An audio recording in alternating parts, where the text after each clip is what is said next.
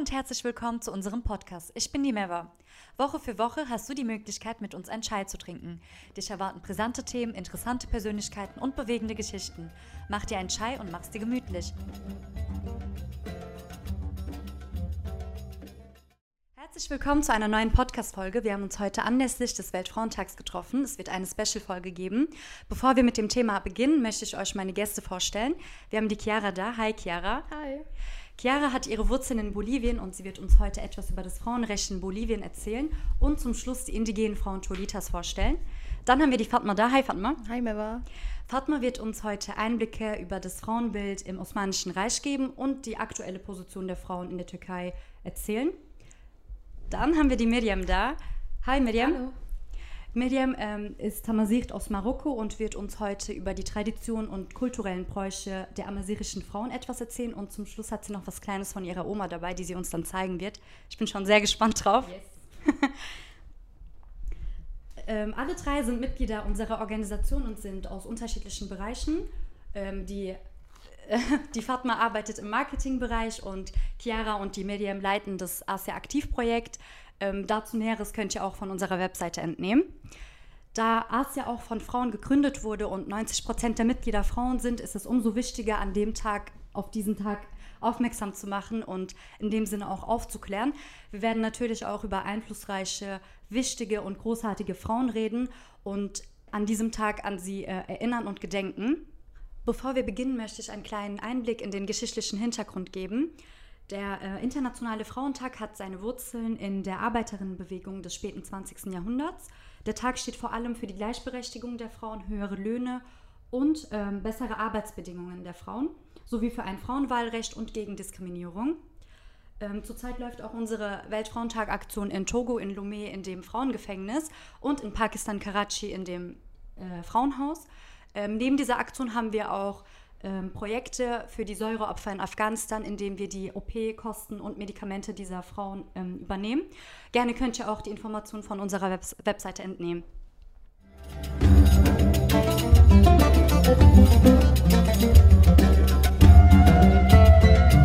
Herzlich willkommen nochmal. Es freut mich sehr, dass ihr heute da seid und dass wir uns unterhalten können. Hi. Wie eben schon erwähnt, werden wir heute auch über einflussreiche Persönlichkeiten aus der Geschichte sprechen. Fangen wir mit dir an, Chiara. Wen stellst du uns heute vor? Also ich stelle Elena, Elena, Flores vor. Sie ist afro-bolivianische Aktivistin und ähm, ja, sie fing schon früh an, in einer Vereinigung der Coca-Produzentinnen zu arbeiten und sich da mhm. stark zu machen. Und jetzt kurz zur Info, was Coca überhaupt ist. Das ist eine Pflanze aus Südamerika und die wird halt vor allem in Ländern wie Bolivien und Peru ähm, angebaut, beziehungsweise auch verarbeitet. Und ähm, ja, genau, daraus kann man Tees machen und sie werden halt einfach gekaut. Also vielleicht kennt man diese Blätter. Mhm.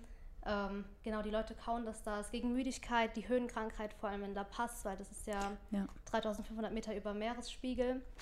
Ähm, genau. Und ihr Traum war es, die erste Präsidentin dieser Vereinigung zu werden. Und ähm, genau, das lag halt auch vor allem daran, dass diese Gewerkschaft seit 1983 nur von Männern geleitet wurde.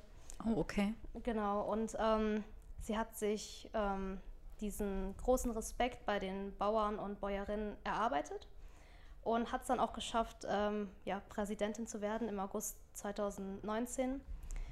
Genau, und ähm, sie versprach den Leuten und vor allem halt auch den, ähm, an, den Leuten, die das Coca anbauen, ähm, das Paramilitär in Bolivien quasi zu vertreiben. Und sie war auch dafür, dass die indigenen und afro-bolivianischen Völker zusammengebracht werden. Und ähm, ja, sie hat sich auch einfach viel für die Landwirtschaft, für die Landwirtschaft ähm, in Bolivien, vor allem in den Yungas, das ist ein Gebiet unterhalb von La Paz, mhm. eingesetzt und ähm, ja auch für die Rechte und für die Würde der Frauen viel gemacht. Vor allem, weil sie halt auch die erste afro-bolivianische äh, Präsidentin dieser Gewerkschaft war. Ja. Genau, und ähm, dann kam es zur Verhaftung. Ähm, sie wurde vor dem Hintergrund verhaftet, dass sie ähm, äh, in kriminelle, kriminelle Machenschaften verwickelt sei, darunter zum Beispiel Diebstahl, äh, die Schädigung öffentlichen Eigentums und auch die Behinderung staatlicher Dienste und auch die äh, Zerstörung des Gesundheitszentrums der Coca-Produzentinnen. Also das waren ihre Anschuldigungen, bewiesen wurde es bis heute noch nicht, aber sie wurde trotzdem verhaftet. Und ähm, genau ein weiterer Grund war, dass sie auch sehr nah zur sozialistischen Partei MAS stand und sie wurde während den Wahlen 2019 oft an der Seite von Evo Morales, das war der damalige Präsident, ähm, ja, gesehen. Und ähm, dann gab es diesen Putsch, mhm. haben vielleicht ein paar Leute mitbekommen. Und ähm, genau seitdem hat sie sich halt auch stark gemacht gegen die Militarisierung, ähm, staatliche Unterdrückung und der Untergrabung der Demokratie in Bolivien. Und dann gab es halt diese Übergangsregierung nach ähm, diesem Putsch von Janine Agnes. Mhm. Und ähm, genau, also diese war halt einfach von der anderen Partei und es hat halt letztendlich zur Verhaftung von Elena Flores geführt. Mhm. Ist sie noch unter Haft? Ja, in oh. Obrajes, in einem Frauengefängnis. Oh. Ja. Heftig. Aber auf jeden Fall eine sehr einflussreiche Frau. Sie hat genau. viel für die Frauen in Bolivien gemacht. Ja. Cool, dass du sie heute vorgestellt hast. Ja. Krass, wie lange ist die dann jetzt bis ähm, in Haft? Wie lange weiß ich nicht. Also ihr Anwalt hat, soweit ich weiß, auch ähm, ja, versucht, das Gegenteil zu beweisen, aber da konnte man nichts machen. Hm. Genau. Krass. Und seit wann ist sie jetzt? Seit 2019. Ja. Danke. Ja. Fatma, wen möchtest du uns heute vorstellen? Also ich fange direkt an, über sie zu erzählen, weil das ist im Kontext, passt es bei mir äh, ganz am Ende. Mhm. Ähm, ich will was über Canan Arden erzählen. Mhm. Sie ist die Gründerin von Molchat, also das ist, eine, ähm, ist ein Frauenhausprojekt. Das mhm. gehört zu den ersten Frauenhäusern in der Türkei. Und ich will es halt am Ende erklären. Vielleicht kannst du das äh, Wort nochmal übersetzen, was Molchat auf Deutsch Molchat bedeutet. bedeutet lilanes Dach. Äh, also deine weitere Persönlichkeit wirst du dann im weiteren Verlauf erzählen. Genau, das passt im Kontext eher zum Ende, deswegen mhm. will ich äh, ganz zum Schluss. Okay, cool, freut mich. Dann äh, kannst du das Mikro an die Medium weiterreichen. Yes. Wen stellst du uns heute vor? Also ähm, bei mir ist es aber auch so wie bei Fatma, ich muss das im Kontext äh, ein bisschen erzählen. Mhm.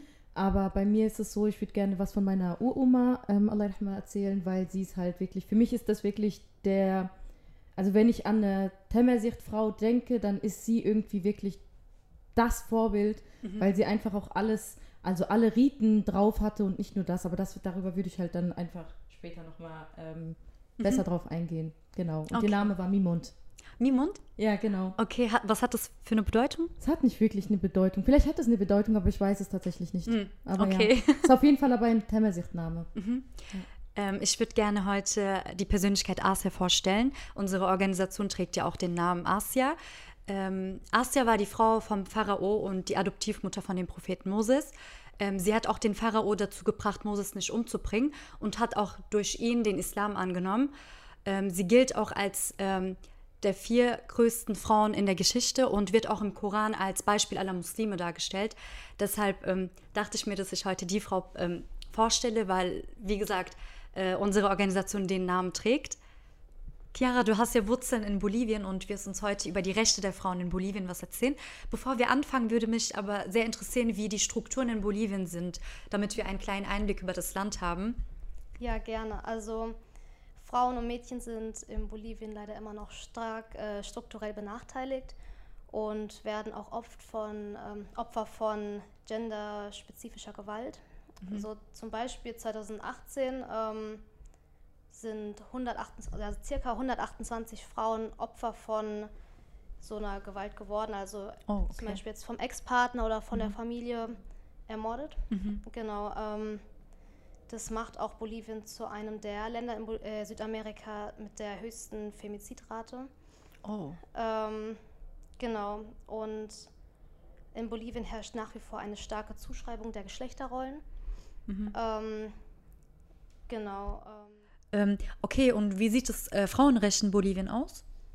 Ähm, ja, also sie werden immer noch stark strukturell ähm, benachteiligt und ähm, ja auch oft Opfer von genderspezifischer Gewalt. Mhm. Also mhm. das ist krass. Also man glaubt das, glaube ich, gar nicht. Was versteht man genau darunter? Ähm, also jetzt zum Beispiel 2018 wurden 128 Frauen von jetzt ihrem Ex-Partner oder Familienmitgliedern ermordet. Okay. Ähm, und das halt einfach, weil sie eine Frau sind. Mhm. Ähm, genau, und das macht auch einfach Bolivien zu einem der Länder in Südamerika mit der höchsten Femizidrate. Und ähm, ja, ist krass. Also, ja. wenn man da mal dran denkt, dass ja.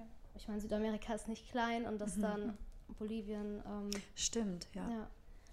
Ähm, genau, also dort herrscht auch eine starke Zuschreibung der Geschlechterrollen. Und ähm, genau, das führt dann auch einfach dazu, dass die Frauen im privaten und öffentlichen Raum oft eine untergeordnete Stellung haben. Und ähm, ja, und diese verschiedene Gewalt gegen Frauen wird oft auch einfach neutral, neutralisiert und auch einfach ähm, ja, gerechtfertigt. Also Mhm. das wird, es wird einfach drüber weggesehen. Also es, Unter den Teppich gekehrt ja, einfach. genau. Mhm. Also Die werden irgendwie auch von der Gesellschaft so ignoriert, ne? diese Probleme. ja, genau. Also vor allem auch indigene Frauen, da gehe ich Mhm. später nochmal drauf ein. Ja. Genau. Aber trotzdem ist ja die äh, Frauenrate in der Politik hoch, oder? Genau, also ähm, die Bewegung vom Sozialismus dieser Partei, Mhm. MAS heißt sie. Wie heißt sie? Äh, MAS, also M-A-S. Okay. Mhm. Genau, und ähm, die haben im Oktober, also am 18. Oktober 2020 gewonnen in Bolivien. Und ähm, genau, so seitdem gibt es eine starke Präsenz von Frauen in, ähm, ja, im Senat und im Abgeordnetenhaus. Ähm, zum Beispiel, ähm, genau, es gibt ungefähr 36 Sitze im Senat und davon sind 21 an diese Partei, an die MAS gegangen. Mhm. Und von diesen 21 Sitzen sind 10 von Frauen besetzt. Ja, krass. Oh, das also ist das ja ist cool. schon relativ Ja, viel, ja. Die Hälfte. Genau, und ähm, ja, auch in diesem Abgeordnetenhaus haben Frauen sogar die Mehrheit. Also das ist Wow. dann auch irgendwie also interessant, finde ich, dass dann Mhm.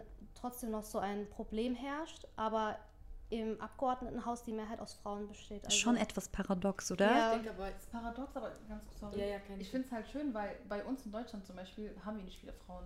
Und Mhm. ich denke mir so, da sitzen Männer im Parlament und die entscheiden über unser Leben.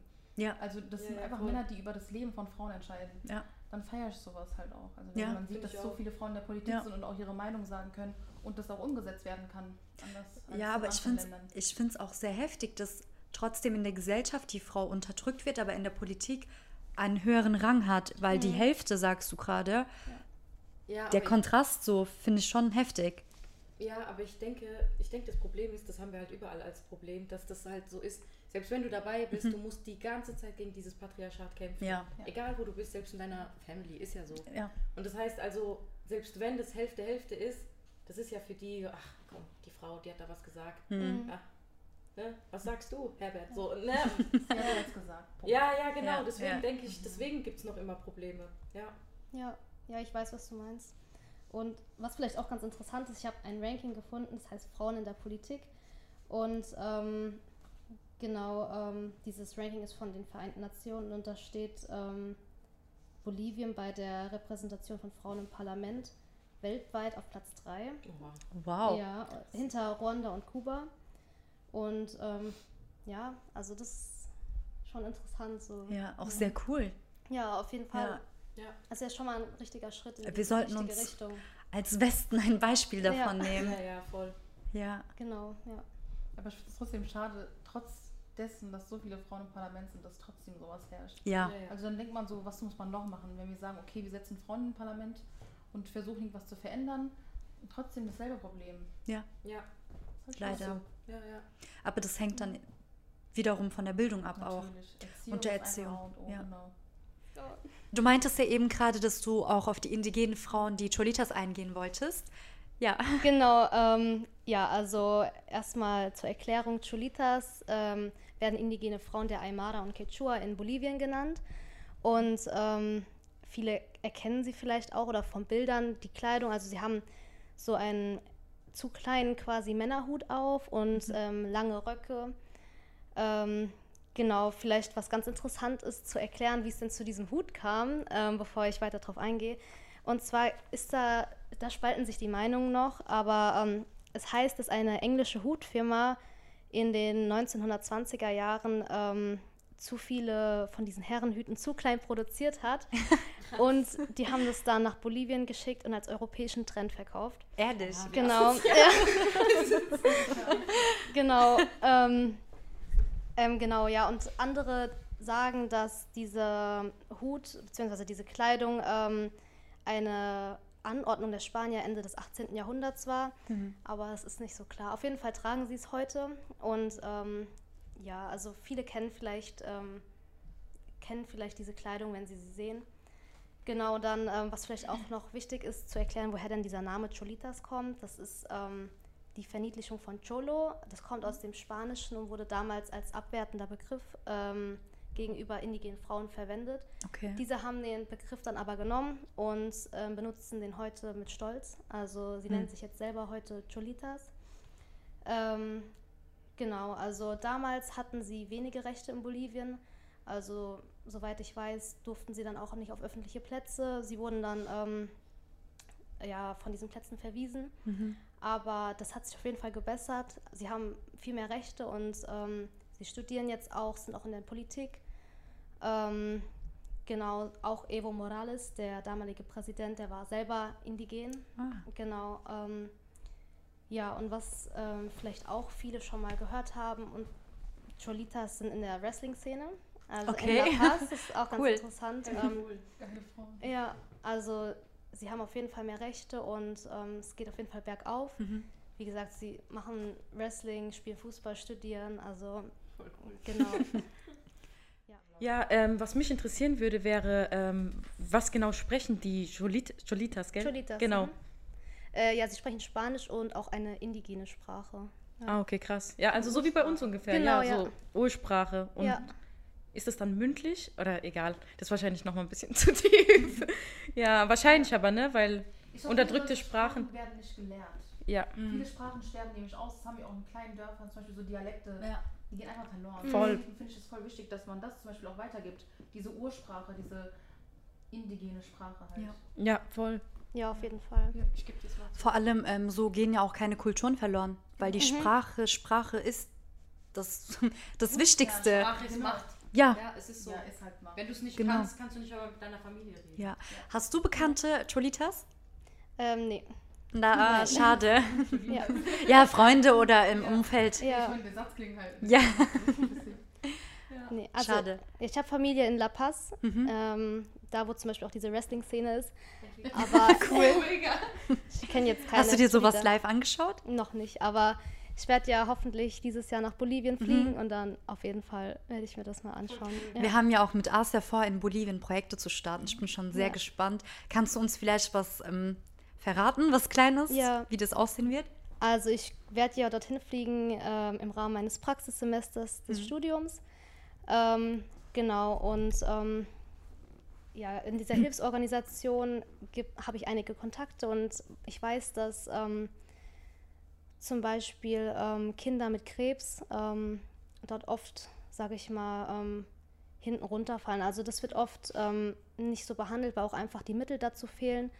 Und dann, ähm, ich könnte mir gut vorstellen, vielleicht ähm, die Kinder, mit, die Krebs haben, ähm, zu unterstützen. Das wäre wär auf jeden Fall etwas, ja, es sehr wäre auf jeden schön. Fall richtig schön. Ja. Ähm, ja, und vielleicht auch für Frauen und generell Bildung von Kindern. Viel kann man auf Ja. jeden Fall viel machen, ja. Halt uns auf jeden Fall am Laufenden. Werde ich machen. Wir ja sowieso. Ja, Ja. wir sind aber schon sehr gespannt. Also ich bin echt sehr gespannt. Ich bin selber auch total gespannt. ich Ja, freue ich mich aber auch drauf. Mhm.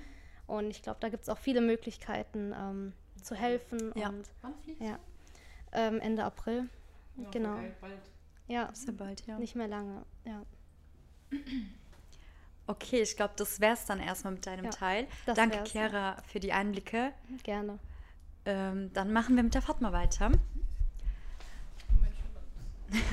Die Fatma wird uns erstmal ähm, Einblicke über das Frauenbild im Osmanischen Reich ähm, näher darstellen. Genau, Fatma, du kannst anfangen. Ähm, also erstmal will ich sagen, das Osmanische Reich ging ja über mehr als sechs Jahrhunderte. Von Anfang 13. Jahrhundert bis zum ähm, Ende des, nee genau, vom Ende 13. Jahrhunderts bis zum Anfang des 20. Jahrhunderts. Deswegen ist es halt sehr weit geprägt. Also die Dynastie der ähm, Osmanen hat sich halt echt in die Länge gezogen, Ja. sag ich. Das ist Ja. natürlich gut, aber ähm, deswegen gibt es halt mehrere Ethnien und auch mehrere Religionen. Aber ich beziehe mich jetzt spezifisch auf die in der Türkei, also ähm, die muslimische. Genau, das, das Kernland war ja in der Türkei. Und genau, also das ist ganz interessant, weil das ist das Thema wurde sehr, sehr lange debattiert. Heute immer noch sehr aktuell, weil die Meinungen spalten sich einfach in zwei. Viele sagen, ja, die osmanischen Frauen sind sehr zurückgeblieben und sehr unwissend und waren halt Sklavinnen in dem Sinne. Und ähm, die andere Seite wiederum sagt dann halt, das sind sehr edle Frauen, sehr aufgeklärte Frauen und auch sehr Gebildete eigentlich. Mhm. Und ich habe auch das Buch benutzt, es ist auch hier vorne, könnt ihr euch dann mal anschauen. Das ist ganz interessant. Ja, sehr auch, gerne. Da werden auch zum Beispiel Sachen erzählt wie Mythen, also was eigentlich nicht stimmt. Ach, Und genau, und vor allem was ganz wichtig ist, wie, wie die Sicht der Frauen im, des West, also von den Westen, wie die, West, wie die westliche Seite die osmanischen Frau gesehen hat. Das ist auch Ja. sehr interessant. Das ist meistens eurozentrisch, ne? Ja, genau. Also das Buch heißt Osmanische Frauen, Mythos und Realität. Ist von einer türkischen ähm, Dame geschrieben worden. Und ja, auf jeden Fall, sie erzählt auch am Anfang über ähm, mehrere Reiseschriftstellerinnen, die wie die halt äh, die osmanischen Frauen beurteilt haben, sage ich mal so. Und es ist ganz interessant, weil das ist eher positiv. Ähm, es wurde oft gesagt, dass sie sehr auffällig erscheinen durch ihre gepflegte Art, durch diese elegante Art. Ja. Und die waren immer so zurückhaltend und so zierlich. Und ähm, was auch ganz, äh, was auch ganz interessant war, war, die, sie empfanden die Frauen als sehr natürlich. Also meistens hatten die einfach nur so Zöpfe, weil früher im Westen war das ja so, dass man immer Toupets tra Ja, ja. tragen, trug und ähm, so Locken immer aufgesetzt hat. Und ähm, das war das, deswegen waren die auch sehr auffällig und waren auch ein Gesprächsthema. Türkei war ja eines der ersten Länder, in denen Frauen gewählt werden durften und auch wählen durften. Genau. Ähm, genau, du wolltest ja auch was zum ähm, demokratischen Recht der Frauen in der Genau. Türkei erzählen. Wie ich gesagt habe, 1923 wurde ja die Republik, Deutscher, Tür Republik Deutschland, die türkische Republik gebildet. Ähm, also Gegründet. gegründet, genau, von Ja. Mustafa Kemal Atatürk. Und also 1922 wurde dann das Sultanat beendet, abgeschaffen und ähm, 1924 das Kalifat. Und genau, was hier ganz wichtig ist, ähm, es war ja ein Sultanat und wo- wenn es, wo es dann irgendwann zur Demokratie kam, wurde Türkei zu einem laizistischen Staat ernannt. Das heißt also, die, also laizistisch ist schon so eine radikale Trennung von Staat und von, Relig von Staat und von Religion, genau. Und ähm, was auch ganz wichtig ist zu nennen, ist, dass Atatürk hat diese laizistische ähm, Strategie von den Franzosen übernommen. Und das ist halt sehr streng und autoritär, autoritär genau. Autoritär. Und ähm, ja, genau, da, da gehe ich nochmal drauf wegen der Verschleierung, weil das wurde auch irgendwann mit der Zeit ähm, verboten.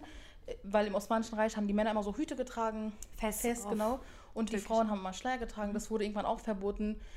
Das hatte auch einen sehr großen Einfluss auf zum Beispiel die Zeit bis 2014 sogar. Ja. Aber abgesehen davon gab es natürlich auch ähm, sehr viele Rechtsreformen im Thema von Mann und Frau, also Gleichberechtigung. Ja. Das kam halt dazu, dass, wie du schon gesagt hast, 1930 kam es dazu, dass ähm, Frauen aktive und passive Wahlrecht hatten, das aktive und passive Wahlrecht. Und 1934 kam es halt dazu den ersten Frauen in der Politik. Ähm, ähm, durch, diese, durch das Laizismus wurde ja die Verschleierung verboten und bis 2014 war das halt tatsächlich da, kam es halt dazu, dass Frauen ähm, mit einem Kopftuch nicht beamtet werden konnten. Also keine Polizisten werden, keine Lehrer werden und Lehrerin oder Polizistin und äh, sie durfte auch nicht in die Universität, also sie durfte nicht an Seminare teilnehmen äh, bis 2014. Genau, also Okay, weil du ja eben meintest, dass sie ähm, die Universität nicht besuchen durften. Vielleicht kannst du da noch mal näher ähm, drauf eingehen. Ich selbst habe ja die Schule auch in der Türkei besucht. Ich hatte auch sehr viele Lehrerinnen, die ähm, im privaten Leben ein Kopftuch getragen haben, aber in der Schule dann das Kopftuch ablegen mussten und dafür eine Perücke anziehen mussten. Als Kind fand ich das sehr komisch, weil ich das irgendwie nie verstehen konnte. Wahrscheinlich hat es dann daran ähm, gescheitert. es wurde deshalb. halt beeinträchtigt, ja. genau. Ach, okay. Das wurde halt so weitergegeben. Irgendwann wurde es halt radikaler. Aber ja, genau. Aber wie ist das mit der Perücke? Ist das so, wie kann man das sich vorstellen? Ich kann es mir gerade gar nicht vorstellen. Irgendwie. Einfach ganz normale Perücke, so, wo du einfach kaufen kannst und dann aufsetzt. Du ziehst dein Kopftuch aus und Ja. dann trägst du eine Perücke drüber. Also ganz normal, so schwarzes Haar. Genau. Ja, ja. Okay, ich ja. hatte nämlich was ganz anderes im Kopf. aber Was ich- hattest du im Kopf? Hauptsache, man sieht die Haare halt diese nicht. Richter, diese. Nein. so mit so weißen. Kann ja Ach sein, so, dass sie ja. das so ein bisschen Nein, nein, machen wollen. nein, in der Schule nicht, nein, Aber generell ich nicht. krass, weil das ist ja jetzt noch nicht lange her. Ja, Also 14. das stimmt, Ja. ja. Ja, mittlerweile können auch die Schüler ähm, in der Türkei die Schule mit dem Kopftuch besuchen. Das stimmt, Genau, ja, stimmt, das stimmt, ja. Und äh, genau, aber abgesehen von der Verschleierung gibt es noch eine Beeinträchtigung der Frauen oder Mädchen im Land und zwar im Osten. Ähm, heute noch, also sehr ganz aktuell, dass die Mädchen nicht ähm, gebildet werden können. Also sie werden nicht zur Schule geschickt. Äh, ich wollte dann deswegen noch ein Zitat nennen. Ich habe letztens einen Film geschaut mit meiner Mutter. Mutis, erkennst du ja, ne? Ja. Genau, und- Wunder auf Deutsch. Genau, das heißt Wunder auf Deutsch. Und äh, da gibt es eine ganz, ganz interessante Zeile. Da wird dem Mann gefragt, wie viele Kinder er hat. Und er sagt, ich habe sieben Söhne. Dann meint der Mann, ja, hast du auch Töchter? Sagst du, ja, aber die zähle ich nicht mit. Dann meint er so, warum ziehst du deine, warum ziehst du deine, warum ziehst du deine Töchter nicht mit? Dann meint er, ja, ich ziehe die, ja- ich erziehe die ja nur, bis sie irgendwann reif genug sind und heiraten, dann sind die Besitz eines, anderes, eines anderen Mannes. Also aus dieser Zeit kann man so viel schon ziehen, weil du siehst dein Kind einfach als jemand, den du einfach nur erziehst und irgendwann dann wegschickst. Danach ist es nicht mehr dein Problem. Aber das gilt natürlich nicht für die gesamte Bevölkerung. Naja. Also es gibt auch Klischees. In den Filmen macht man das dann nochmal, übertreibt man das auch gerne, damit man das zeigt. Ähm, es hat sich deutlich verbessert, aber du hast recht. Also im Osten ist ähm, das Thema Bildung immer noch ein Problem. Und ähm, Zwangsheirat.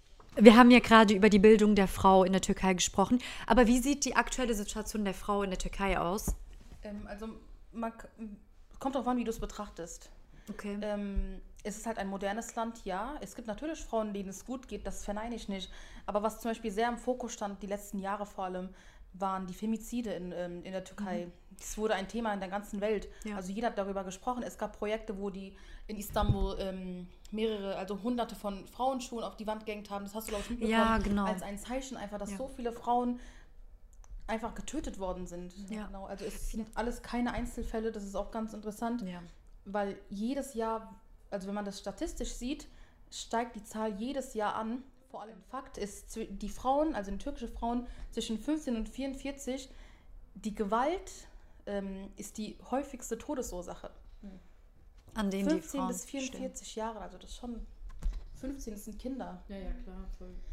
Genau. Und ähm, genau zwischen 2015 und 2017 nahm die Rate der Frauenmorde halt zu 45 Prozent zu. Ähm, dann hatte ich auch ein paar Lösungsvorschläge. Also das von mir jetzt persönlich. Sehr gerne. Prävention. Also du musst präventieren. Du kannst nicht sagen, oft hört man halt, dass zum Beispiel, ja, Frauen ziehen sich sowieso zu kurz an. Natürlich macht das den Mann, ähm, guckt er mit dem falschen Auge und dann vergewaltigt er sie. Es müssen halt drastische Maßnahmen eingegriffen werden. Und ich persönlich finde zum Beispiel, ähm, wenn ein Mann schon vorher auffällig war in dem Thema, wenn er zum Beispiel seine Ehefrau, sehr oft sind es ja Ehefrauen, die ermordet werden, äh, weil die sich scheiden lassen wollen, ähm, wenn die schon vorher auffällig waren und die Frau schon bedroht haben, dass man den Mann nicht ähm, freilässt und sagt, du darfst dich der Frau nicht mehr nähern. Das ist ja so, sagt das Schimakada wird gegeben. Du darfst dich der Frau nicht 100 Meter nähern. Das macht er jetzt auch. Das kann man ja auch kontrollieren. Das ist Schwachsinn. Ja. Du kannst aber Rehabilitationszentren gründen. Ja. Genau spezifisch für diese Männer gegründet, dass die gehen und dass die, dass da, dass die halt ähm, rehabilitiert werden. Ja. Weil das haben die nötig. wenn, du, wenn du die Frau bedrohst, dann machst du das auch. Es ist Ja, halt, ja, Das ja. ist bei jedem Fall Ja, so. das ist eine Vorwarnung eigentlich. Alle Ja. Frauen, die starke Verletzungen durchgemacht haben, haben gesagt, mein Mann hat mich seit Monaten schon bedroht. Ich wusste, dass dieser Tag kommen wird. Seit Jahren schon, Seit Jahren nicht mal schon, Monaten. Ja. Also da muss was gemacht werden. Es kann nicht sein, dass jedes Mal derselbe Mann mit derselben Strafe äh, davonkommt. Ähm, eine andere, ein anderer Lösungsvorschlag wäre das, wenn der Mann auch im Knast ist, dass man innerhalb im Gefängnis dann auch so Workshops macht oder Ja. auch da reha rehabilitiert. Also nicht einfach lassen, bis der Mann wieder auf, auf, auf dem freien Fuß ist und dann macht er es wieder. Ob die dann wirklich, so zum Beispiel, jetzt nehmen wir an, man nimmt diesen Lösungsvorschlag. Wie viele Männer gehen tatsächlich dann dahin und würden sich behandeln lassen, weil sie Aggressionsprobleme haben? Es ist denen einfach wurscht. Also klar, vielleicht gibt es so ein Prozent, die das wirklich behandeln wollen, weil Aggression. Aber sonst, hey, pff, ich habe ich nicht das mal so, Problem, das bist du. So. Es ist sogar eine Veränderung, wenn wir einen Mann von 100 Männern verändern. voll, 100 Das ist sogar ein Stimmt. Riesenschritt. Das ist immer so, auch wenn man etwas versucht. Genau. Ja. Sogar ein Mann, das ist eine Riesenveränderung von 100. Viele, Also- vielleicht, viele sehen wahrscheinlich auch gar nicht, dass sie sich so verhalten. Also, Genau, Ja, viele ja. sind ja auch vielleicht ein bisschen psychisch. Stimmt. Aber das ja. ist ja auch wieder die Erziehung, was du von der, von der Familie irgendwie Genau. suggeriert bekommst, was, du, was dir beigebracht wird. Und so Genau. entstehen ja Gesellschaften. Deshalb ist die Bildung und die Erziehung so wichtig, weil es fängt ja zu Hause an. Alles fängt zu Hause an. Ja. Dein ganzes Leben, was du machst, hat, kann man alles zurückführen auf deine Erziehung. Deswegen ist es sehr wichtig, erzieht eure Söhne ja, ist so und nicht. Ähm, für die nächste Generation. Also, das ist, mein, das ist halt ein erstes Thema. Es kann nicht sein, Ja. dass so viele Frauen sterben müssen, Ja. weil du dich von deinem Mann trennen willst. Das ist doch ihr Recht. Genau, und äh, jetzt zu meiner Persönlichkeit, die ich vorstellen wollte, war ja Canan Adem. Ja. Sie hat ja ähm, das Frauenhaus gegründet, 1990 war das, Molchatze, also lilanes Dach. Und ähm, das ist ein sehr, sehr schönes Projekt, weil das ist das erste Frauenhaus in der Türkei. Außer, dass es Schutz bietet den Frauen, wird äh, den Frauen auch ähm, bestimmte Maßnahmen äh, gelehrt, zum Beispiel Selbstverteidigung und wie sie deren Selbstbewusstsein auch stärken können, wie sie sich gegen einen Mann wehren können, weil das ist ganz wichtig. Du kannst nicht erwarten, dass jeder Mann sich ändert. Ja. Du musst dich wehren können, leider. Auch wie traurig es klingt, wir müssen uns wehren. Wir, können, wir müssen wissen, wie wir uns selbst verteidigen müssen. Wir können nicht darauf ähm, vertrauen, dass wir sagen, oh nein, die Männer machen das nicht mehr. Das war frühere Zeit. Oder was auch immer, was für Ausreden du hast. Genau, das war wie gesagt das erste Frauenhaus in der Türkei. Und sie ist halt, also vom Beruf her, sie ist schon 80 Jahre alt. Ähm, sie ist Rechtsanwältin und ähm, genau Frauenrechtlerin. Also sie ist eine Aktivistin und ist auch immer noch, immer noch aktuell sehr, sehr aktiv. Und genau, das war's. Danke, Fatma, für die ganzen Einblicke Bitteschön. und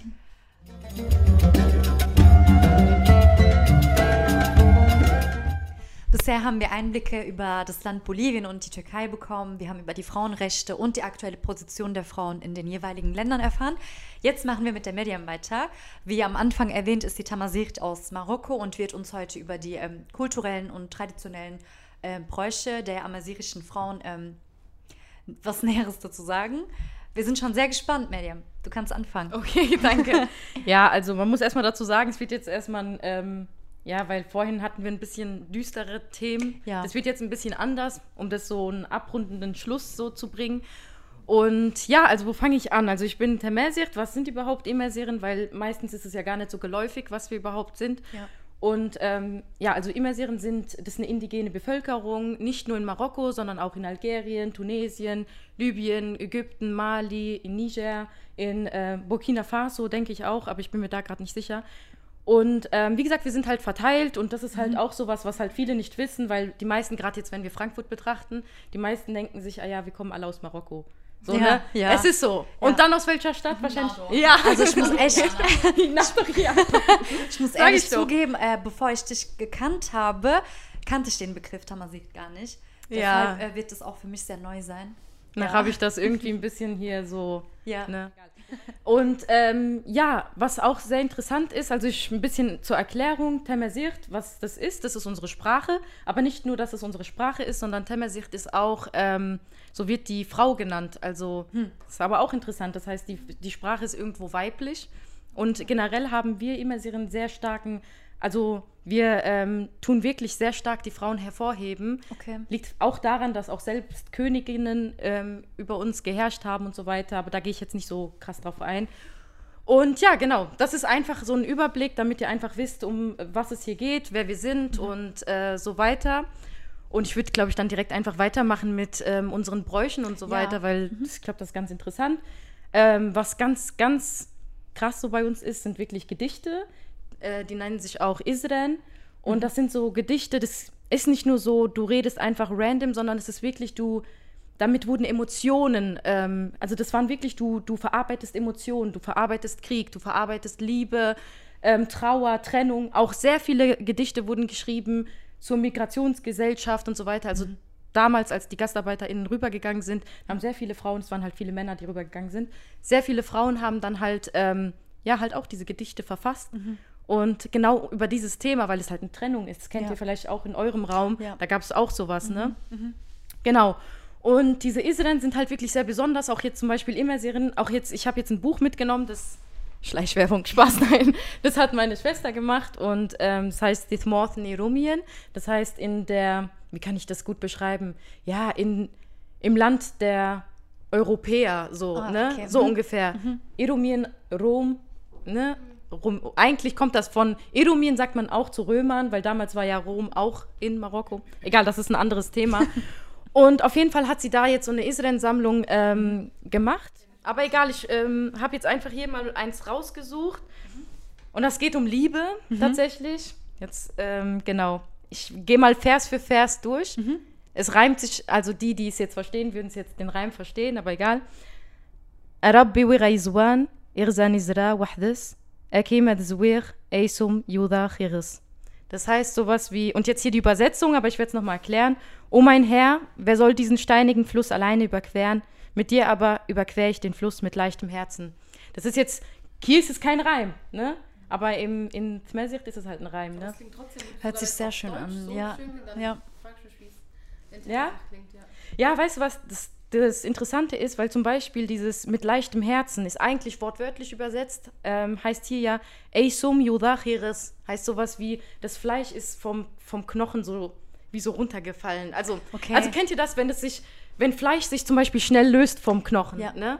Und das heißt, das ist so liebesmäßig so gemeint, ähm, mit dir, mein Partner, ist alles so leicht. Ja, das heißt, es ist so, wie wenn sich Fleisch vom Knochen löst, ne? Und das ist halt so eine Metapher. Und ähm, das wurde halt damals alles so, ähm, ja, gesagt, aufgesagt. Und zum Beispiel meine Oma, Allah yarhamha, die war halt so eine, die guckt dich an und dann hat die direkt ein Gedicht rausgehauen. Ach, es war ja. nicht nur so, jetzt, ich kann das nicht. Ich bin nicht, weder bin ich poetisch, noch bin ich irgendwie, ne. Aber sie, die wirklich, die guckt dich an, auch wenn du jetzt, nehmen wir an, du fällst die Treppen runter, ne? Und danach, ja, aber die findet was. Die findet was. Und Ja. du bist dann einfach so, ja, weißt du, die singt die was vor. Du bist so, ja, okay, cool, so, gell? Meine Oma war auch so eine. Sie hat auch Ja. ein Gedichtbuch, ja, ja, hat auch sehr viel geschrieben, fällt mir gerade ein. Auch als ihre Kinder dann ähm, aus der Türkei hierher gekommen sind. Mhm. Es ist ri- richtig schön, dass man das noch behält und ähm, daran erinnert. Ja. Das müsstest du eigentlich so irgendwo veröffentlichen. ja, ich habe die irgendwie nur für mich behalten, habe die nie veröffentlicht. Echt? Vielleicht irgendwann, ja. Ja, nicht einmal wegen ähm, Geld oder sowas, sondern wirklich, weil das einfach jetzt hier zum Beispiel das ist eine mündliche Sprache. Das gibt, es gibt nichts dazu. Alles, was ich jetzt heute erzählen werde, das ist nur mündlich. Das ist nicht irgendwie, es gibt kein Buch darüber. Ja. Ja, und das ist ja egal, wie gesagt, man muss mich stoppen, weil sonst. ja, auf jeden Fall. Und diese Isran, die sagst du halt einfach so, ähm, Gedichte, wenn du deine ne, Emotionen raus, ja, raushauen möchtest. Oder, oder du machst halt wirklich am Henna-Abend, da ist jetzt halt hier auch die Trommel dabei, um das einfach mal zu zeigen. Ähm, das hier ist ein Ejun. Ja, arabisch heißt es auch Al-Bindir. Und dieser Ejun, das benutzt du, guck mal, hier ist das jetzt noch mit Plastik, ne? Normalerweise ist das mit Ziegen- oder Schafshaut. Und du Ah, ziehst das ja. so drüber. Und was die Frauen früher immer gemacht haben, ist, die haben das ein bisschen angezündet, damit es besser so dieses so macht. Und ähm, jetzt mit Plastik ist es nicht, nicht so geil, wie wenn man es halt anders macht. Ähm, ja, jetzt verfluchen mich alle Vegetarier und Veganer. Aber egal, wie gesagt, das, so haben die es halt gemacht. Und ähm, ja, und damals, was auch sehr interessant ist, wir kommen gleich zum Henna-Brauchen so, ähm, dass damals zum Beispiel wurden auch immer Battles gemacht. So zum Beispiel, Ehrlich? ja, ja, wirklich. Wenn zum Beispiel der Bräutigam kam, ja, zu der Braut, dann wurde zum Beispiel so die Frauen untereinander haben sich gebettelt, wer hat die krassesten Isren. So, ne? Und weißt du, das war dann nicht irgendwie so, das ist nicht so, dass du dann wusstest, okay, jetzt wurde festgelegt, ey, die hat gewo gewonnen, so die Retsche hat gewonnen, bla. Nein, das war dann einfach so, man wusste es. es man wusste es, weil. ja, wie Rap Battle, genau so. Weil manchmal, du hast das ja dann halt. Ähm, Du merkst das anhand der Verse. Manchmal sind die einfach so, boah, hat sie nicht gesagt. So, weißt du, genau so ist es halt. Ja, voll witzig. Und ja, diese, das hat halt meine Uroma sehr krass gekonnt. Sie war auch sehr bekannt dafür in diesem Viertel. Also, Ja? Wow. Ja, ja, wirklich. Die war so poetisch, ne? Und ähm, Henna-Bräuche, was haben wir da? Wir haben da zum Beispiel an, am Henna-Abend, ähm, weil ich vorhin gefragt habe wegen den Zöpfen, ne? Weil du das gesagt hast, ist, weil wir haben halt, bei uns musst du am Henna-Abend musst du so natürlich wie möglich aussehen, eigentlich ungeschminkt sogar. Aber Ehrlich? manche machen so auf ähm, Dings. No so, Make-up, Ja, Make-up. genau. ja, würde ich auch machen. Aber auf jeden Fall, da machen die halt so Zöpfe und haben hier so ein Kopftuch, ne? Das ist halt so traditionell. Ah, ja, kenne ich. Ja? Ist bei euch auch so? Nee, aber ich kenne das von eurer Kultur Ach so, mittlerweile. okay. Ja, Insta und so. Ja. Genau, und deswegen dachte ich so, vielleicht ist das ja so ähnlich. Und ähm, dann ist es auch so, wenn wir dann Henna bekommen, Henna kriegen wir nicht nur so im Henna ganz normal, Mhm. sondern wir haben dann so, in der Mitte sind Eier. Okay. Eier, ja, kennst du? Ja, und ich glaube halt einfach, ähm, also ich habe mir sagen lassen, ich weiß nicht, ob das jetzt stimmt, dass Eier so eine ähm, Dings hat von Fruchtbarkeit. So, ich weiß nicht, Okay. das ist so ein Symbo symbolisch. Henna ja auch. Henna hat ja auch irgendwie gesegnet und so weiter. Jedes hat, ne? Ja. Und ähm, ja, was soll ich sagen? Genau. Und danach tun wir halt auch dieses, dann kriegt man sowas zu, äh, gebunden an, an den, ähm, wie heißt das, an dem Finger. Und das zum Beispiel, was ich jetzt mitgenommen habe, ist von meiner Oma, Leirhama. Und sie hat zum Beispiel das, ähm, vielleicht kann man das später in der Kamera noch näher Ja. zeigen. Und das ist, ja, das ist halt eine Münze und ein, ähm, und sowas wie so eine Muschel. Und das tut man dir dann um deinen Finger binden und dann macht man Henna drauf. Und das ist halt so was Traditionelles, so ein Brauch. Und das gibst du dann von Generation zu Generation weiter. Und das ist zum Beispiel jetzt, ich meine, das ist jetzt wirklich sehr alt. Also was ich jetzt hier halt in der Hand halte, das ist jetzt, ich meine, gut, wenn man jetzt überlegt, 70er Jahre, ja, das ist schon alt. Ja, 50 Jahre. Das ist Aber das ist so krass, dass sich die Kulturen so ähneln, weil bei uns in der Kultur ist es so, dass wir jetzt keinen Faden haben, aber sondern so ein Goldstück, auch mit Henna. Ja. In die Hand wird es dann äh, von der Braut und von dem Bräutigam ähm, reingelegt und dann zugemacht. Das ist voll schön. Ihr habt ja auch den Kra das Kreis, ne? Genau, genau, ja. Und dann nochmal so ein Tuch wird dann drüber gezogen. Ja, Bei uns auch so so komplett, ein ne? rotes, ja. Ja, das Ja. ist voll interessant einfach. Ja. Und ähm, ja, genau, das sind halt einfach so ein paar Henna-Traditionen und das ist halt immer so, genau, das wollte ich einfach mal so erzählt haben. Äh, was wir auch haben, sind zum Beispiel Tattoos tatsächlich. Also habt ihr auch, ne? Ähm, die werden auch Digges genannt. Es gibt auch einen anderen Namen dafür. Ähm, fällt mir gerade nicht ein. Irgendwas mit U, aber egal. Auf jeden Fall. Und die ähm, zum Beispiel, das hatte auch meine Uroma, ähm, hatten generell auch meine Oma, das war so, es waren halt wie gesagt Tattoos. Das hast du aber ganz anders gemacht. So wie ich es mir beschreiben lassen habe, war es so, dass du zum Beispiel wie so ein, mit so einem, mit so einer Rasierklinge, also jetzt nicht so wie wir es jetzt kennen, ne? aber Okay. es ist jetzt, hört sich jetzt echt brutal an. Und danach wird dir halt so, wie du deine Form haben willst, Mhm. wird halt so ge- aufgeschnitten und danach wird so ein Holzko wie so Holzkohlepulver Ja, ja. wird reingetan und danach Ja. Mhm. muss das Blut aber rauslaufen, ne? Und dann erst verheilt es und danach sieht man dieses grünliche, das sieht man ja auch. Ja, hat das eine reinigende Wirkung, dass das Blut so Habe, rausläuft? wurde mir gesagt, ja. Okay. Ob das jetzt 100% stimmt, ich weiß es nicht. Aber das ist, ich wollte gerade auf die Bedeutung eingehen, tatsächlich. Ja. Ähm, ja, genau. Es hat ja reinigende Wirkung tatsächlich, wie Meva gesagt hat, und aber auch äh, vielerlei Punkte. Zum Beispiel konntest du damit ähm, erkennen, von welchem Stamm A, Stamm B, so, ne? Du konntest sehen, ah, der kommt von dort, ne? Oder zum Beispiel Leute, die sehr voll tätowiert waren im Gesicht, also Frauen, da wusstest du, okay, das ist eine Widerstandskämpferin. Das waren so die, oh, Echt? pass auf, geh nicht so nah. ja, das waren halt die Respektierten, weil Und das diese war, Tattoos sind auch nur für die Frauen gedacht? Also, Ich glaube, es gibt auch vereinzelt Männer, aber es ist Okay. eher Frauending. Also es, Auch eher bei Frauen. ja, deshalb. ja, genau. Und ähm, was noch? Ja, und zum Beispiel gibt es auch die Bedeutung, natürlich, das war so ein Schönheitsding, es hatte jedes Mädchen, äh, jede Frau, es war sowas, ne, boah, was du da hast.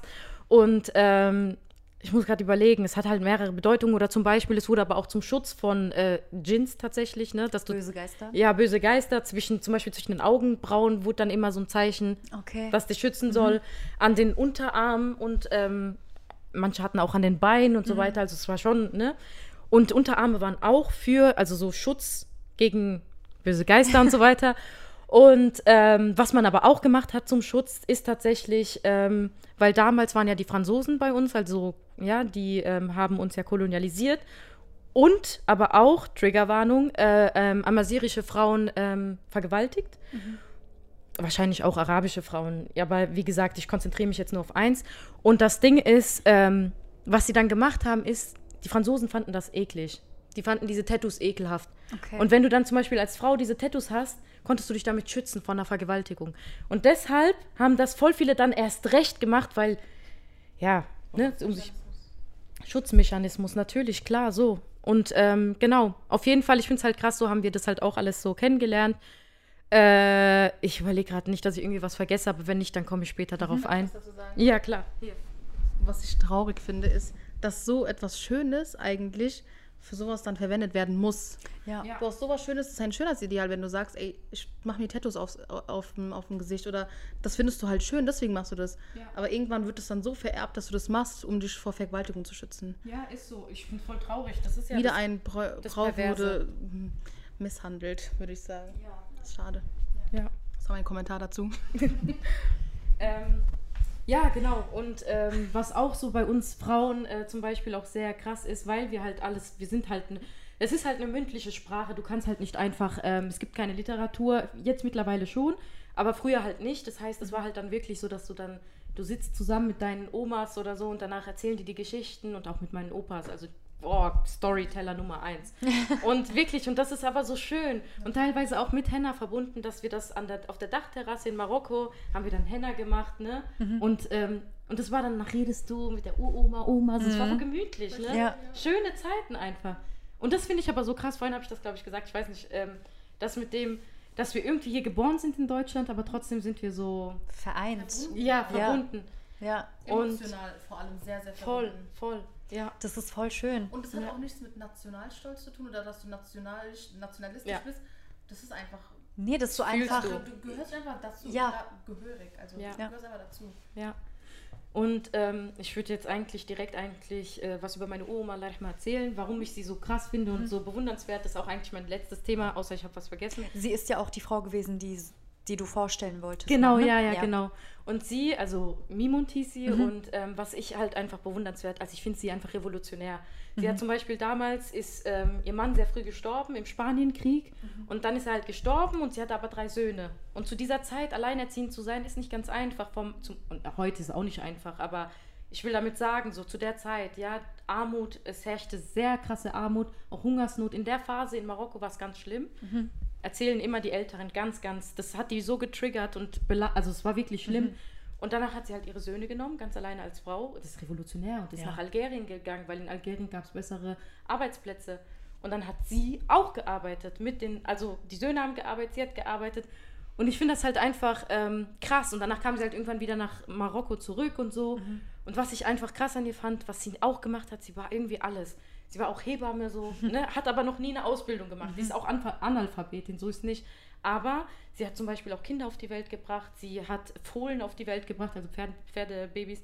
Und ähm, das ist einfach so, das ist bewundernswert. Ja, auf jeden Fall. Ja, und zum Beispiel auch wenn du irgendwie sowas, ähm, ich gehe nicht so krass darauf ein, weil das wird den Rahmen sprengen, aber so naturheilkundemäßig, die hatte halt einfach Ahnung. Wenn du zum Beispiel wirklich, äh, das, du musst nicht zum Arzt gehen. Okay, schon mal, in manchen Fällen schon, aber Aber So. bei einer leichten Erkältung hatte sie dann ihre Lösung schon. Ne? ja, ja, genau. Und das war halt voll oft so. So zum Beispiel, ah, genau, das ist auch so ein Punkt. Wir haben früh, ähm, früher wurden Teppiche gemacht, ne? Ähm, und diese Teppiche nicht jetzt so, all die jetzt zugucken. Ich meine nicht diese Plastik, diese ähm, Ejatirs, diese orange-blauen und so weiter, sondern ich meine wirklich, das ist so oldschool. Und zum Beispiel mein Vater hatte einmal so, sowieso kennt ihr das, wenn die Hornhaut so hier so, du hast irgendwie starke Sachen getragen, ja. dann ist die so angedingst, ne? Genau. Ja, genau. Und auf sich eine Hornhaut. ja, genau. Und auf jeden Fall, und dann damals war das dann so, die hat sich die Hände angeschaut und hat gesagt, du musst Dings, du musst ähm, die Enden vom Teppich anbrennen Okay. und danach das, was halt daraus entsteht, musst du dann eindingsen in deine Hände. So einreiben. einreiben. Okay. Und es ist weggegangen. Und ich finde es krass, weil ich kann wow. leider nicht nachdenken. Ich weiß nicht, was dieser ähm, Teppich St- Ja. Ja, so. Ja, ich höre dir. Brennt Teppich an. Spaß. Alle Hornhaut wegmachen. Ja, auf jeden Fall. Das zum Beispiel war ganz krass. Und ähm, was ich an ihr geliebt habe, war zum Beispiel damals zu der Zeit, ähm, ich bin auch fast fertig, ähm, war das auch so irgendwie, ich weiß nicht wieso, in unserer Region. Ich weiß nicht, wie es in anderen Regionen ist, aber in unserer Region war es ein bisschen verpönt, wenn du dir die Haare kurz schneidest. Das war so, Nicht weiblich? ja, Ja. genau so, nicht ja. weiblich. Ja. Aber was ich so geil fand, es gab eine Situation, haben wir unsere Haare sehr kurz geschnitten, wir alle Mädels und so die Töchter, ne? Und wir haben die sehr kurz geschnitten, wir haben schon automatisch, ne, haben Dutt gemacht, zwar halt in Marokko, weil wir hatten halt Schiss. Und danach sind wir halt, und im Haus meines Opas, gab es, ist halt, ist wirklich ein Riesenhaus und unten war sie. Sie war neben der Hintertür. Und dann gab es auch noch mal eine Vordertür. Was denkt ihr, wo wir durchgegangen sind? Natürlich durch die Hintertür. Und sie hat dann immer so gesagt, so von wegen so, ja, lass die Haare offen, warum macht ihr die zu? So, weißt du, die hat dich empowert, Ja. dass du, dass du einfach drauf, ne? Ja. Und dann haben wir das gemacht und wir dachten uns, hey, guck mal, wir haben, wir haben die auf unserer Seite. Und es war auch Das so. hat dann schon was zu sagen. Es war auch so, Ja. weißt du? Ja. Oder auch so zum Beispiel, sie hat uns auch immer so, wenn wir beispielsweise, wenn wir auch als Mädels rausgegangen sind, das war auch verpönt. Mhm. Und ich rede nur von vor der Tür. Klar, man muss dazu sagen, die hatten auch ein bisschen Angst, aber ähm, dieses vor der Tür, das war ja schon ein Riesending. Und da hat sie halt dann auch immer uns die Tür aufgemacht, hat uns immer gesagt, ja, klopft bei mir, klopft hier die Hintertür, so nach dem Motto, ich, ich, Hier. I got you, so weißt du? Es war halt einfach, ich finde sie bewundernswert. Wenn Ja. ich über sie erzähle, also wirklich jeder, der sie kannte, der top. Die hat frühmorgens ist sie aufgestanden an äh, Fajr halt, ne? Mhm. Hat bei Leuten geklopft, damit die aufstehen. Mach das mal. Stell dir mal vor, so weißt du. Und dann ist sie erst nach Hause, so, weißt du? Ich finde das krass. Ähm, ja, genau. Das sind jetzt so positive Sachen, die ich einfach schön fand. Wollte ich einfach mal hier in die Runde mit euch teilen. Mhm. Eine Frage, waren auch amazirische Frauen ähm, in der Politik vertreten? Gut, also ja, aktuell meinst du? Ja, auch damals. Gut, damals natürlich in dem Sinne, dass, ähm, ja, wie kann man das beschreiben? Ich meine, wir hatten ja auch Königinnen, die ja regiert haben. Ja. Also das heißt, wir hatten schon, ähm, ja, also wir hatten ja unsere Ober, unser Oberhaupt war eine Frau. Ach, okay. Ja, weißt du? Ja. Deswegen, genau. Und jetzt mittlerweile ähm, mit Sicherheit. Genau, also unser Oberhaupt ist halt auch eine Frau gewesen, also damals und so. Und ähm, unabhängig davon, also ich, mit Sicherheit gibt es jetzt mittlerweile ganz äh, viele Frauen in der Politik, ähm, amesirische Frauen. Man muss halt dazu sagen, dass ähm, man das vielleicht auch nicht immer nachvoll, äh, nachverfolgen kann. Mhm. Weil jetzt kommen wir auch zu dem Problem, das, das ist mein letzter Punkt, dass ähm, dadurch, dass wir eine äh, Sprache sprechen, also Tamasir, die halt, ähm, ja, die halt auch, natürlich, wenn sie nicht gesprochen wird, geht sie irgendwann verloren. Ja. Und dadurch, damit wir uns anpassen, ja, mussten wir halt auch die arabische Sprache lernen, was nicht unbedingt, also kann man jetzt werten, wie man will. Und das Ding ist halt einfach, du kommst ähm, nur so halt voran, aber damals zum Beispiel ich rede gerade kompliziert. Was ich sagen wollte, einfach die Probleme, ja. ja zum Beispiel, ja, ne? Wir hatten zum Beispiel viele Frauen, auch jetzt in meiner Familie, die Älteren, so ab 70 und höher, die ähm, Analphabeten sind. Und das liegt halt auch daran, dass sie in ländlichen Regionen gewohnt haben und äh, vielleicht noch immer wohnen. Und da war zum einen natürlich die Schule weit entfernt und zum anderen aber auch, Tamersicht wird nicht in der Schule, wurde nicht in der Schule ähm, unterrichtet. Das ja. war halt dann so ein Punkt, ja, wo, wohin gehst du dann? Mit was, mit wem sprichst du? Und ich glaube, aus, aus dem Dings, dass du dann keine Lust, was heißt die Lust? Ich will jetzt nicht für die Frauen sprechen, aber ich denke halt einfach, dass das vielleicht so, ja, das ist eine ganz andere Sprache, das ist schwieriger, das ja. ist, ne? Und ähm, ja, dann lässt du es entweder sein oder du hast auch nicht die Möglichkeiten mhm. dazu, dahin zu gehen. Und die Sprache wurde zum Beispiel, dass wir die, dass die unterrichtet, das war erst Gott, ich weiß nicht, ob 2011 oder 2014, dass die so offiziell eingeführt wurde. Okay. Also ich bin mir nicht mehr sicher, aber auf jeden Fall im 2000er-Bereich, so ab 2011 mit, der, mit dem arabischen Frühling und so weiter. Hm.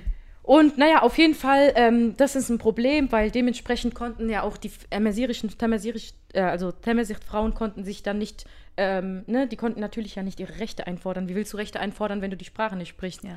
Und ähm, ja, das ist ein Problem. Und was mein Opa Lerhamo immer gesagt hat, ist, dass wir würden alle Frauen, ähm, hätten alle Frauen Bildung genossen, dann hätten wir eine ganz andere Welt.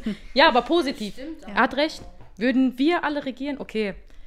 Ja, aber es ist halt einfach so. Wir sind ein bisschen empathischer, nicht alle, aber. Und ein weiteres Problem ist halt auch, dass Frauen natürlich auch unter ähm, patriarchalen Strukturen leben. Mhm ja, also ich meine, das ist ja weltweit, weltweites Problem. Darüber hat ja Fatma auch schon geredet und Chiara ja auch schon. Ja. Und ähm, ich glaube, du wirst dann auch noch was sagen. Ich weiß es nicht, aber egal, ist ja auch nicht äh, das Thema. Was ich sagen wollte, ist einfach, dass, ähm, ja, wir werden halt unterdrückt als Frauen in, auch, überall, egal ja. wo. Ja. Und ähm, was da halt nochmal auffällt, ist, dass du zum Beispiel auch so eine Kluft siehst zwischen arm und reich. Ja, wenn du eine reiche Frau bist, ähm, hast du natürlich, du genießt mehr Privilegien, als wenn du eine arme Frau bist aus ländlicher Region, ja. ja. Da ist es nochmal schwieriger, sich durchzusetzen. Und weil dort halt nochmal so ein altes Denken ähm, besteht, also so von wegen, eine Frau ist nur eine Hausfrau, auch wenn Hausfrau ist wirklich ein Top, das ist teilweise mehr als manch, manch anderer für Geld verdient, ne? Ja, also ja. underappreciated einfach an der Stelle auch. Und ähm, ja, aber das ist denen ihr Denken, von wegen, eine Frau kann nicht arbeiten, eine Frau kann nicht irgendwie, was weiß ich, ne? Und was wir jetzt sehen, und das ist mein letzter Satz, ist halt auch so zum Beispiel, wenn wir jetzt meine Uroma betrachten, Allah was hat sie gemacht? Sie war eine Frau, natürlich, sie wurde auch ne, den Umständen entsprechend dazu gezwungen, so quasi auch ihr Geld zu verdienen, sage ich mal. Mhm. Aber sie hat was Revolutionäres gemacht. Sie ist als Frau selbst arbeiten gegangen und ist sogar in ein anderes Land migriert, ja. sage ich mal. Und äh, das ist wirklich, und das heißt, bedeutet einfach, man muss eigentlich als Frau immer machen. Einfach machen. Egal, was ein Mann sagt, einfach machen. Ja. Das ist mein Beitrag hier, Fatma. Erstmal, ähm, dass auch deine Groß Großmutter war das? Ja, also Uroma. Ja, genau, auch trotzdem ein, eine Minderheit war. So eine starke Frau, so, so eine Frau, die so viel geleitet hat, ja. wird trotzdem von der Gesellschaft als Minderheit gesehen. Ja, ja. ja. Da spielt ja auch nochmal die Intersektionalität eine große Rolle. Ne? Also als Frau wirst du diskriminiert, dann wirst du auch noch als indigene Frau ja, ja, voll. diskriminiert. Das sind ja ähm, mehrere Faktoren. Und warum du von einer Gesellschaft ausgegrenzt voll. wirst. Ja. Was ich hinzufügen will, weil du es gerade gesagt hast, ist einfach, dass du halt generell eine abwertende Haltung verspürst, wenn du dann halt sagst, du bist der Mehrsicht. Ja. Das ist halt zwar jetzt ein bisschen ein anderes Thema, aber es hat trotzdem ein bisschen was damit zu tun, dass du dann, mhm. du hast nicht denselben Stellenwert. Ja. Ist einfach so. Ja. Als der Mehrsicht ist einfach so. Du musst, wenn du das keine Ahnung, wenn du das irgendwie ein bisschen. Und jetzt erst so mit der Wende, dass wir langsam ein bisschen alle uns selbst lieben und ne. Aufgeklärter auch sind. Ne? Aufgeklärter, genau. da beginnt es langsam, dass man so seine Wurzeln liebt, dass man es liebt, dass man sagen kann, ja, okay, jetzt unabhängig von irgendwie, ob Haram oder Halal, aber einfach, dass du sagen kannst, ja, wir hatten Tattoos. Ähm, wie gesagt, unabhängig von, ob was erlaubt ist oder nicht, sondern einfach, ja, wir hatten das, ja, wir hatten ähm, unsere Bräuche, ja, wir haben an viele Natursachen geglaubt, ja, wir waren so. Na und, ich bin froh drüber, so, ich habe vieles dazugelernt und das bin ich. Ja. Warum? Ja, genau, absolut. Ähm, ich glaube, dass einen guten Einfluss hatte auch die sozialen Medien. Voll. Du kannst halt dich so positiv ähm, in den sozialen Medien entwickeln. Du siehst einfach, dass du nicht alleine bist. Es gab viele Sachen, wo du nicht wusstest, du leidest unter etwas. Mhm. Jemand leidet genau unter denselben Problemen. Du siehst, oh mein Gott, ich bin nicht alleine. Ja. Da ist jemand, der hat genau dasselbe Problem wie ich und ich stehe dazu. Er steht dazu, warum soll ich nicht dazu stehen? Ja. Und so empowert, mich, empowert man sich auch selber. Also man kann soziale Medien wirklich sehr, sehr, sehr gut benutzen. Du musst halt nur wissen, wie du. Ja. Das ist bei jeder Sache so. Du ja, musst einfach wissen, wie du was benutzt. Du kannst alles im Schlechten benutzen, auch im Guten. Und das ist genau bei den sozialen Medien auch so. Also deswegen haben wir in, dieser, in dieser Hinsicht auch Glück jetzt in dieser Generation, dass wir uns dadurch auch ähm, äh, kom kommunizieren damit, dadurch und bilden uns auch eigentlich mhm. irgendwie. Voll. Ja. Genau. Ähm, ich finde, wir sollten vor allem als Frauen, die auch generell überall auf der Welt unterdrückt werden, uns vereinen, anstatt untereinander verfeindet ähm, zu leben. Wir sollten uns wirklich alle vereinen und dagegen, gegen, diesen, gegen diese Strukturen einfach kämpfen und ähm, zusammen alles voranbringen. Und ähm, deshalb bin ich auch so froh, dass ihr heute da wart und dass wir auf den Tag aufmerksam machen konnten, weil es wirklich wichtig ist, in dem Sinne aufzuklären und ähm, die Menschen darauf ähm, noch mehr zu sensibilisieren, dass diese Probleme wirklich herrschen. Also die Bildungsprobleme, die Unterdrückung, das Patriarchat, das gibt es ja alles. Wir müssten nur lauter darüber reden und darauf als Gesellschaft, vor allem als Frau, äh, aufmerksam machen. Deshalb bedanke ich mich nochmal bei euch, dass ihr heute da wart und dass wir heute so eine coole, offene Runde ähm, hatten. Ja, danke, dass ihr da wart. Danke, dass du uns danke, eingeladen ja. hast. Danke. Dann bis zum nächsten Mal. Somit haben wir das Ende unseres Podcasts erreicht. Falls ihr an AC interessiert seid, sei es als Helfer oder Sponsor, könnt ihr uns gerne über YouTube, Instagram, Facebook, TikTok kontaktieren oder unsere Webseite www.acer.net besuchen. Vielen Dank fürs Reinhören. Bis zum nächsten Mal.